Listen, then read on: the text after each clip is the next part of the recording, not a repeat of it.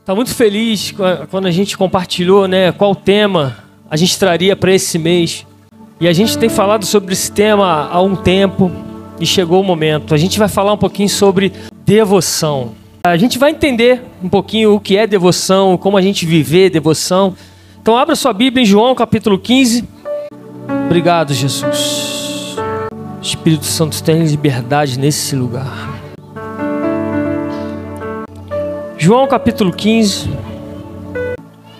Quando a gente fala, deixa aberto aí, a gente já vai ler, acerca de devoção, e a gente sempre busca trazer no princípio o significado de devoção. Eu queria perguntar para você, participação, o que é devoção para você? Vamos lá. Obediência, entrega, que mais? Dedicação, que mais? Pode falar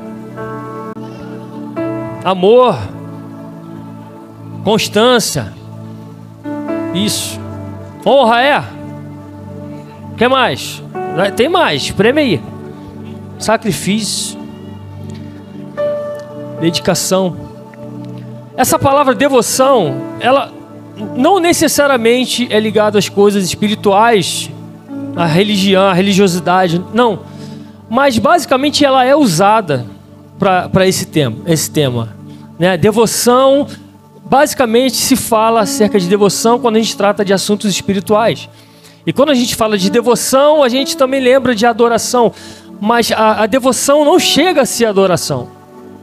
Devoção, a gente fala que devoção é honra, é tudo isso que vocês falaram. Mas quando a gente pensa nas coisas espirituais, é algo muito mais profundo. Sabe? Não é algo raso. Não é uma qualquer comprometimento, não é qualquer honra, sabe? Não é qualquer, que mais que vocês falaram? Entrega, não é qualquer entrega, é tudo com profundidade.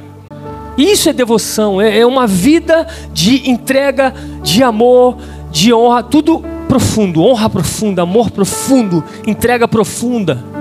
Amém? Comprometimento profundo, fervor profundo, tudo isso é sinônimo. E devoção não necessariamente é adoração. Eu escrevi algo aqui. Pode haver devoção sem haver adoração. Porque nem toda devoção é ligado à espiritualidade. Mas é impossível ser um adorador sem ter devoção.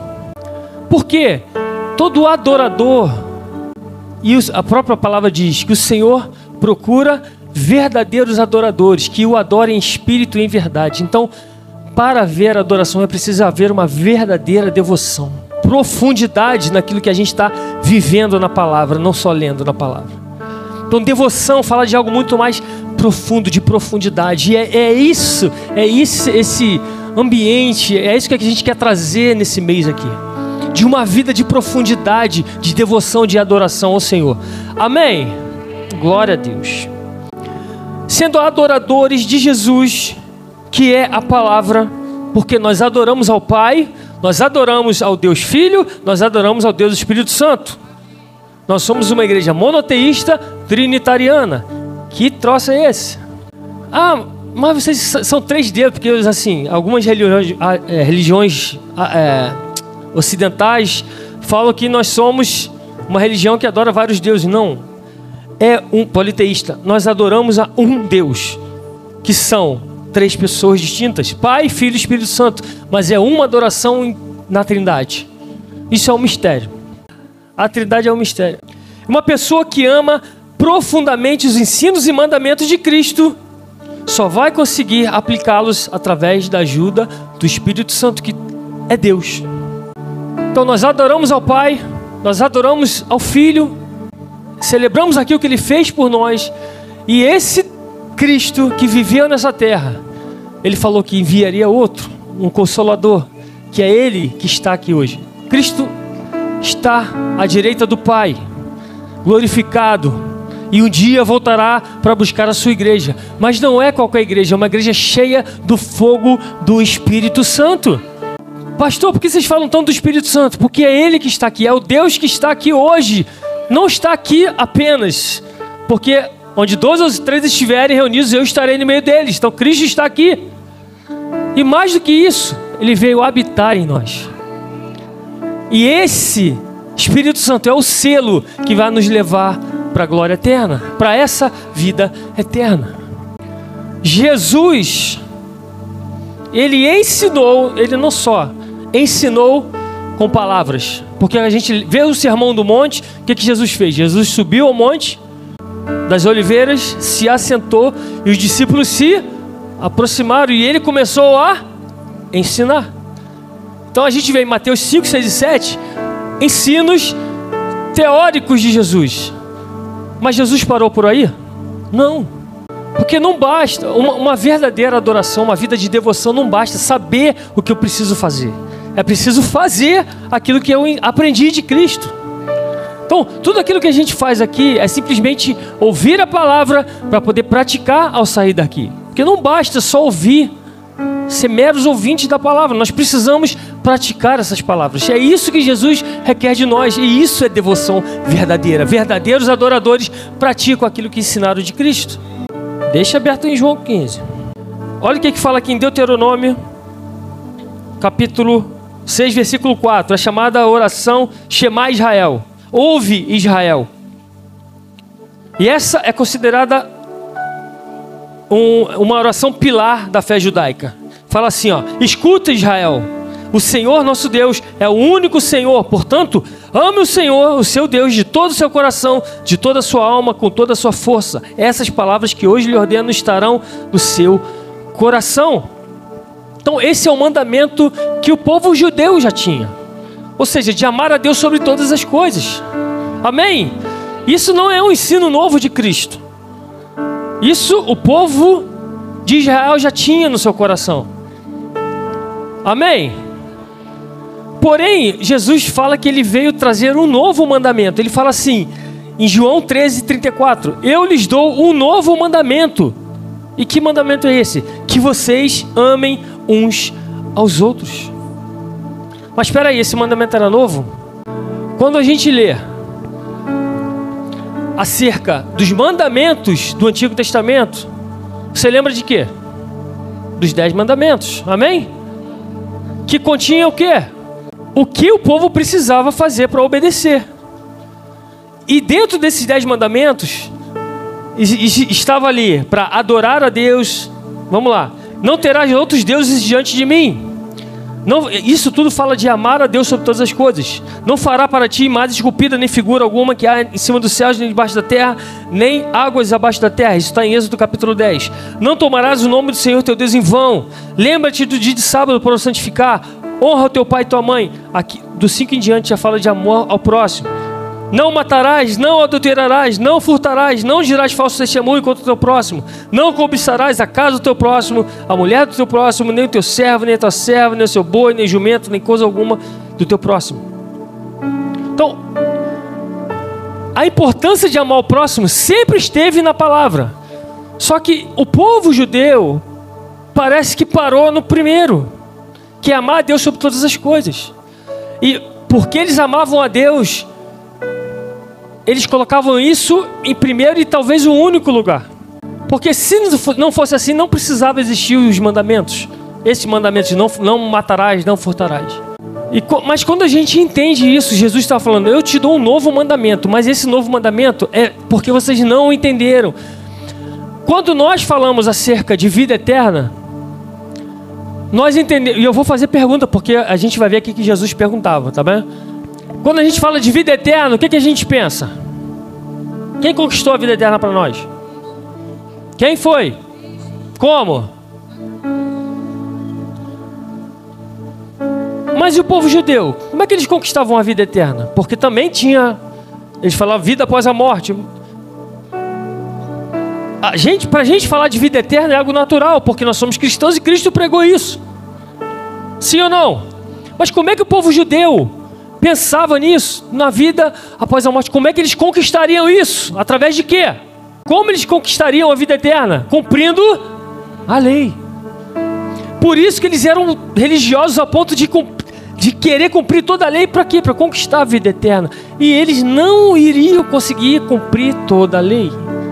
Então, para eles falar de vida eterna, eles precisavam ser rígidos nas leis, e isso, amado, muitas vezes afastava esse mandamento de amar o próximo. E a gente vai ver isso aqui. Olha o que, que Jesus fala em João capítulo 15. Abre aí agora. João capítulo 15, versículo 12. O meu mandamento é este: que vocês amem uns aos outros, assim como eu os amei. Aqui está o novo mandamento. Porque amar uns aos outros já estava no Antigo Testamento, em Êxodo. Mas o nível subiu. E esse era o novo mandamento, que eles não entendiam.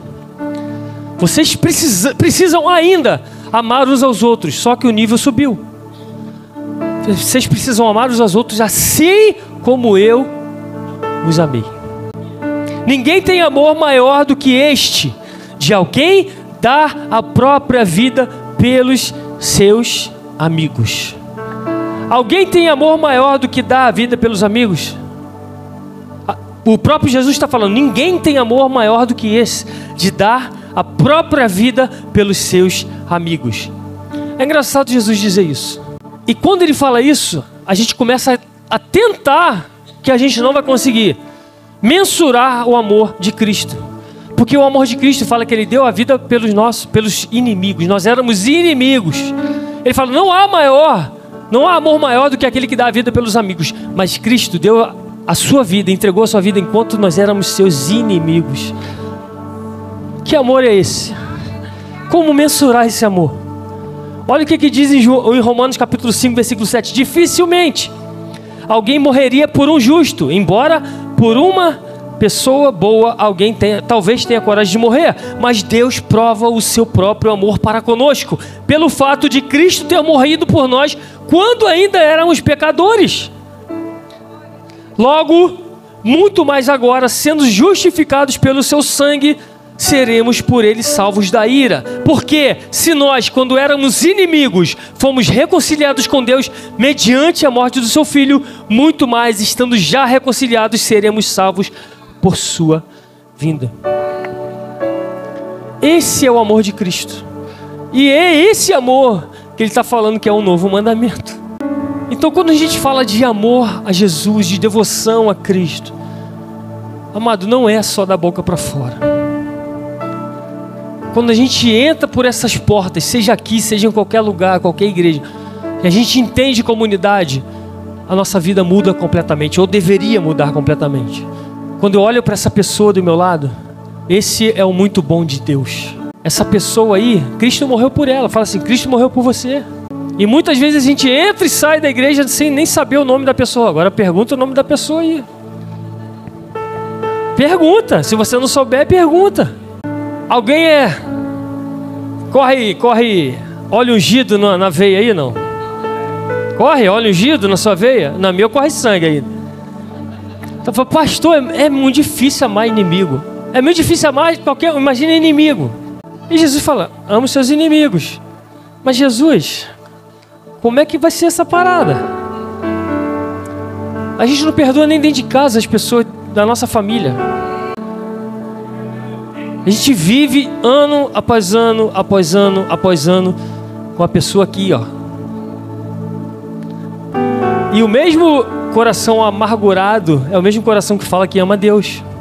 Não pode jorrar água doce e amarga da mesma fonte. Misericórdia. A gente vai chegar aí, irmão. Agora sim. E Jesus sabia disso, amém? Ele sabia, porque quando ele fala isso, ele não está jogando um jugo nas nossas costas. Você tem que amar seus inimigos.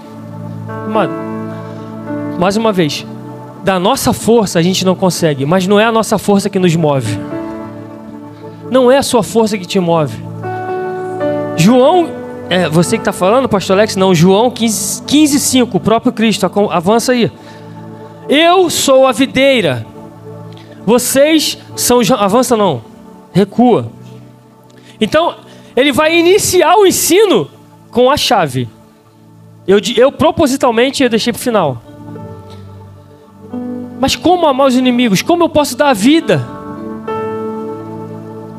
Como eu posso amar o próximo? Como o Senhor amou dando a própria vida? A chave está no versículo 5 lá atrás. Eu sou a videira, vocês são os ramos. Quem permanece em mim e eu nele, este dará muito fruto, porque sem mim vocês nada podem fazer. Jesus está aqui hoje? Sim. Como? Através do Espírito Santo. Então deixa eu te falar, só conseguimos amar o próximo com esse amor que Jesus falou, se tivermos o Espírito Santo. Porque sem ele que o Espírito Santo é a representação de Cristo aqui na terra. Sem Ele, a gente não consegue. Você não vai conseguir perdoar, você não vai conseguir amar o teu inimigo, você vai continuar amargurado. Por quê? Sem Ele você não consegue. Ah, mas eu já tenho o Espírito Santo. O apóstolo Paulo sabia disso e também fala: não extingais o Espírito Santo e não entristeçais o Espírito Santo. Ou seja, você está sem comunhão com o Espírito Santo. Essa chama, eu sou responsável por manter acesa no meu coração. Se eu entendo o que Cristo fez por mim, se eu entendo, e a gente não entende, esse amor que foi capaz de se doar quando a humanidade ainda era pecadora, por que, que eu retenho pessoas ainda no meu coração? Por que, que eu vim para essa igreja com pessoas retidas na minha antiga igreja? Amado, deixa eu te falar, você trouxe o problema junto com você. Se alguma pessoa olhar torto para você ou não olhar, você vai achar que o problema é da pessoa. Mais uma vez eu dou o exemplo do. O cara estava dormindo, passaram um queijo. Queijo fedorento. Fala um queijo fedorento aí. Gorgonzola não, que é bom. Fala sério. Parmesão, é. Estragado, sei lá. Aí zoando o cara. Aí o cara acorda. Pô, cheiro ruim aqui. Aí vai na janela. Pô, cheiro ruim, tá tudo cheirando ruim. O cara bota a culpa em todo mundo, mas a culpa tá nele. O problema tá nele. A gente olha torto para todo mundo, mas na verdade é a gente que está meio torto. Por quê? A gente, tá, a gente não está vivendo uma vida condizente com o chamado que nós recebemos. E tudo isso eu estou falando do amor ao próximo. Amém? Lucas capítulo 10, a gente vai aprender com Cristo. É Cristo que vai pregar aqui hoje, né? em Lucas capítulo 10. E aí ele vai ensinar aqui. Lucas capítulo 10, versículo 25. O Senhor procura verdadeiros adoradores. Você pode enganar todo mundo, até você mesmo, menos a Ele. Que o adore em espírito e em verdade. E eis que certo homem, versículo 25. Eis que certo homem, intérprete da lei, se levantou com o objetivo de pôr Jesus à prova e lhe perguntou: Mestre, que farei para herdar a vida eterna? O intérprete da lei basicamente era um fariseu, ou seja, ele pegava a lei mosaica, aqueles fariseus interpretavam e ensinavam ao povo. Então, na concepção dele, ele sabia, a Bíblia fala que ele estava colocando Jesus à prova.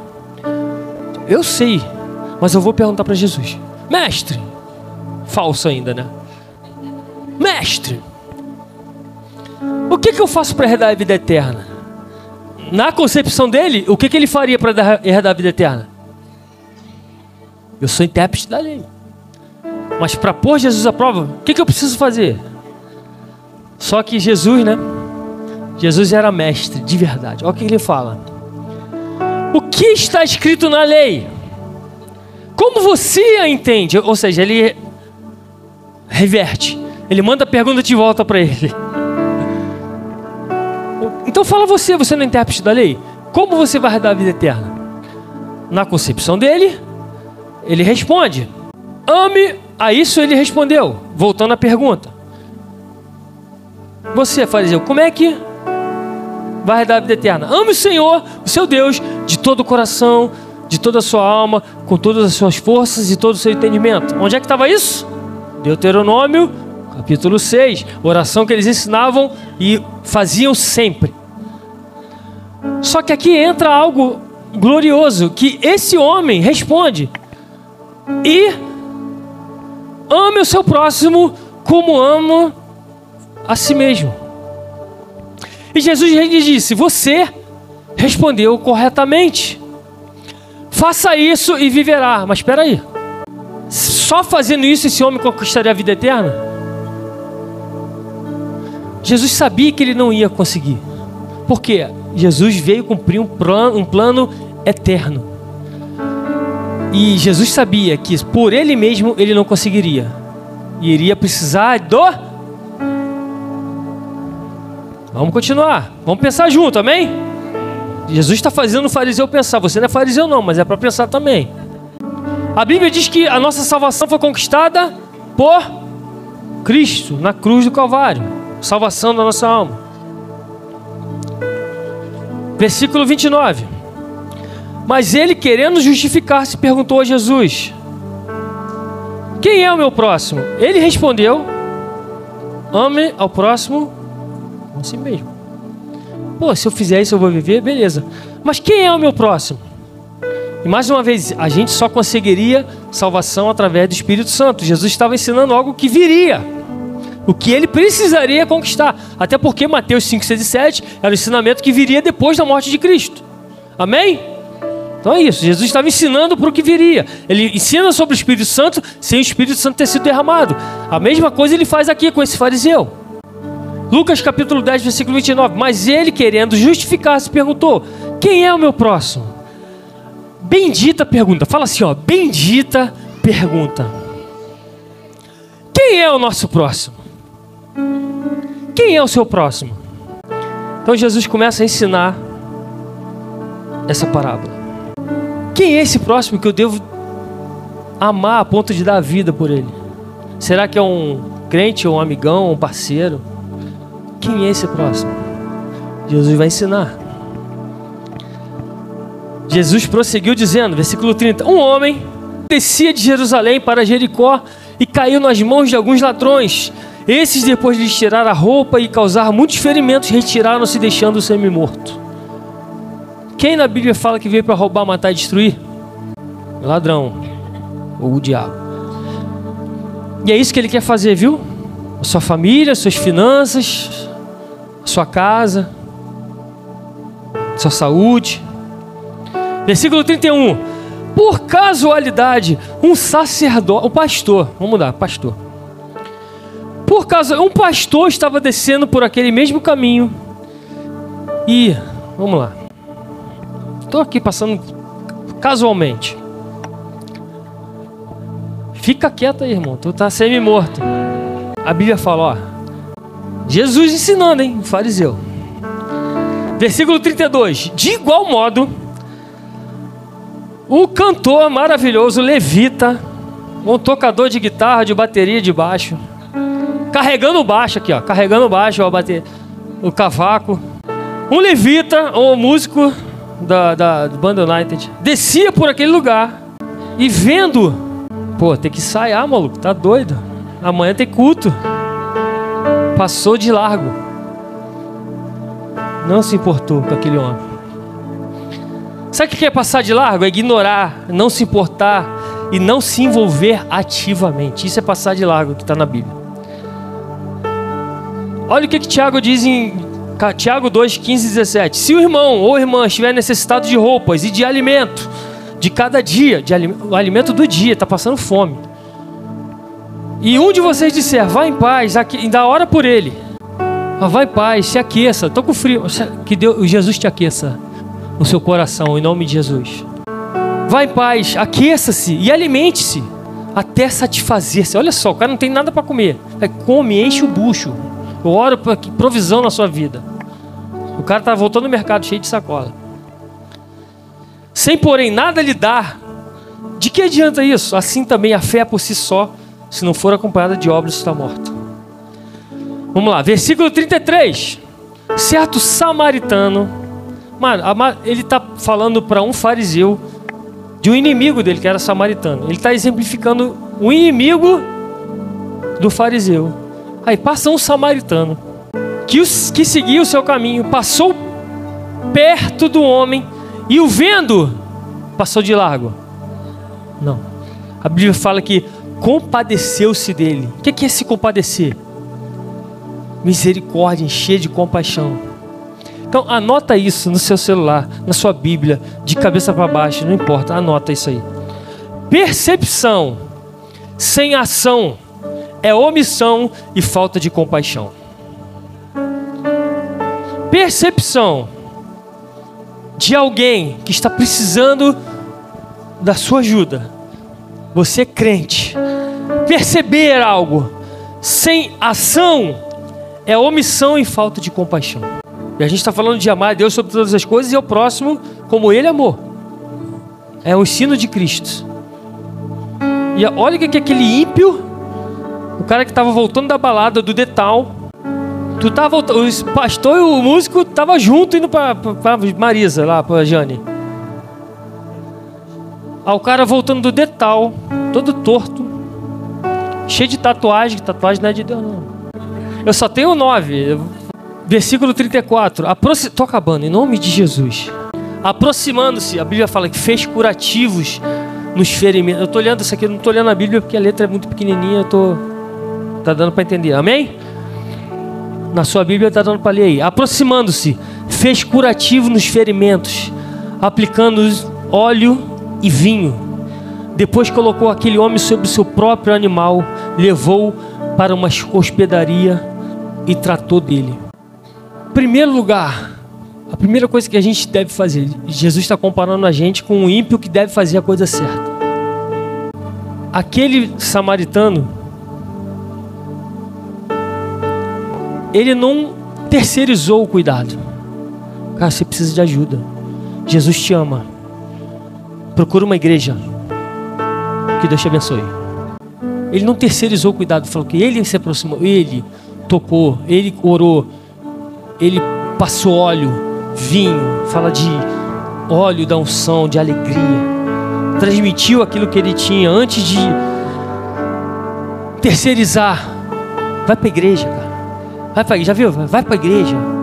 Jesus te ama. Tá. Discurso que ele veja o amor de Cristo na sua vida em primeiro lugar. Jesus te ama. Eu vou te ajudar. Vamos avançar. E aproximando-se fez curativo. Ele fez curativo nos ferimentos, aplicou óleo e vinho. Então o primeiro contato foi ele. Você tem que ser o primeiro contato das pessoas que estão morrendo, semi-mortas, já não tem esperança. Você não terceiriza esse contato. Não terceiriza. O primeiro passo é você tratar dessa pessoa, cuidar dessa pessoa, aquilo que já recebeu do Espírito Santo. Derrama sobre ele o óleo da unção. Derrama a alegria que Jesus Cristo já deu na sua vida que o vinho aponta para a alegria. Então, assuma essa responsabilidade de amar o próximo. Se você ama Deus sobre todas as coisas, você precisa, é, não é ou, ama Deus sobre todas as coisas, ou é e. É uma continuidade daquele, do amor que a gente recebeu dele, a gente dá continuidade. Para que, que as, aquelas pessoas que o diabo está pisando, tá, sabe? Nós temos essa responsabilidade. É esse amor de se doar Aquele homem se doou. Então deixem as pessoas conhecerem Jesus através das suas atitudes. Antes da sua palavra, a sua mão. Jesus te ama. No dia seguinte, ou seja, não é algo isolado. No dia seguinte, separou dois denários e os entregou ao hospedeiro, dizendo: Cuide desse homem e você pode trazer isso para dízimo oferta.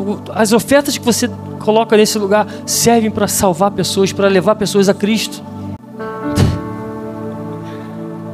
E os entregou ao hospedeiro, dizendo: Cuide desse homem, e se você gastar algo a mais, farei o reembolso quando eu voltar. Aí Jesus pergunta, Jesus está ensinando, perguntando novamente. Jesus volta para aquele fariseu e pergunta: Qual desses três lhe parece ter sido próximo? E detalhe: fariseu, é, sacerdote e levita era algo que aquele homem conhecia, porque fazia parte da religião dele. E ele fala: qual desses três, o sacerdote e o levita que você conhece, ou o samaritano, que é teu inimigo, qual desses lhe parece ter sido próximo do homem que caiu nas mãos dos ladrões? E o intérprete da lei responde: o que usou de misericórdia com ele. Então Jesus disse: vá e faça o mesmo. Amado, essa misericórdia nos alcançou. Nós éramos essas pessoas. Então o amor de Cristo nos envolveu. O Espírito Santo cuidou de nós. Hoje eu posso, a gente pode considerar, e eu considero esse lugar uma hospedaria. Entenda, esse homem, quando ele foi pisoteado, amassado, cuspido, batido, ele não estava indo para a hospedaria, mas ele permaneceu lá até que ele pudesse chegar ao destino. Amado, a igreja não é o nosso destino. Esse lugar é uma hospedaria, porque nós vamos continuar caminhando para a vida eterna, porque nós recebemos a vida eterna de Jesus. Jesus estava ensinando o que era a vida eterna para esse homem, mas que ele sim precisava reconhecer Jesus e viver aquilo que Jesus fez por ele, por mim, por você. A misericórdia, com a misericórdia que nós fomos alcançados, nós precisamos alcançar. Com a misericórdia que nós recebemos, nós precisamos dar. Amar Deus sobre todas as coisas, com todas as minhas forças, com todo o meu entendimento. Mas eu preciso, nós precisamos amar ao nosso. Mas o que é o próximo? É crente? Não. É a pessoa que está se perdendo, que está semi-morta, a pessoa que está perdida na vida. Não escolha aonde lançar semente, não escolha aonde falar do amor de Cristo. Fale para todos. Fale do amor de Jesus para todos. Cuide de todos. Esse é o nosso papel como igreja. Para isso nós fomos chamados, para erguer aquilo que está caído, para trazer para esse lugar de hospedaria, de hospedar, de receber o óleo da unção, o óleo de alegria. Amém? Esse é o nosso papel. E a gente vai demonstrar o nosso amor por Jesus, a nossa devoção, quando a gente obedece a palavra. Quando a gente, ah, eu adoro a Deus, mas eu não tenho devoção ou amor que eu deveria ter pela palavra. Por quê? Sabe, Jesus falou: aquele que me ama é aquele que faz as minhas vontades. E ele falou: um novo mandamento te dou: ame ao teu próximo como eu vos amei. Esse é um novo mandamento. A ponto de se doar, doar o seu tempo, como esse homem fez, doar os seus recursos, doar os seus bens. Aquele homem tinha um burro de carga. Se de repente você tem um carro, você mora do lado de uma pessoa que está vindo para cá e você não traz essa pessoa. Sabe, pequenos gestos demonstram o amor de Deus pela vida da pessoa. Mas eu não tenho como ir para a igreja, eu te pego. Quantas vezes deram carona para nós? Quantas vezes? Quantas vezes trouxeram palavras de refrigério para nós quando a gente estava ferido? Mas nosso coração nunca se fechou para aquilo que Deus tinha para nós. A gente foi cuidado, a gente foi tratado, colocaram óleo, vinho, a alegria voltou e a gente permaneceu continuando. Amado, a gente vai. Obrigado, irmão. Vamos ficar de pé? Isso é devoção. Isso é verdadeira adoração.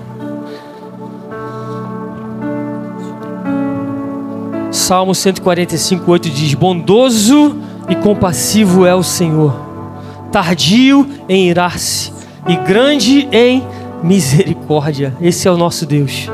O Senhor é bom para todos e as suas misericórdias permeiam todas as suas obras.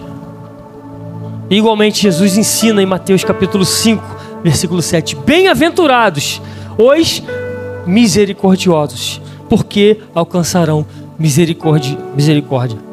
Bem-aventurados os que perdoam, porque alcançarão perdão.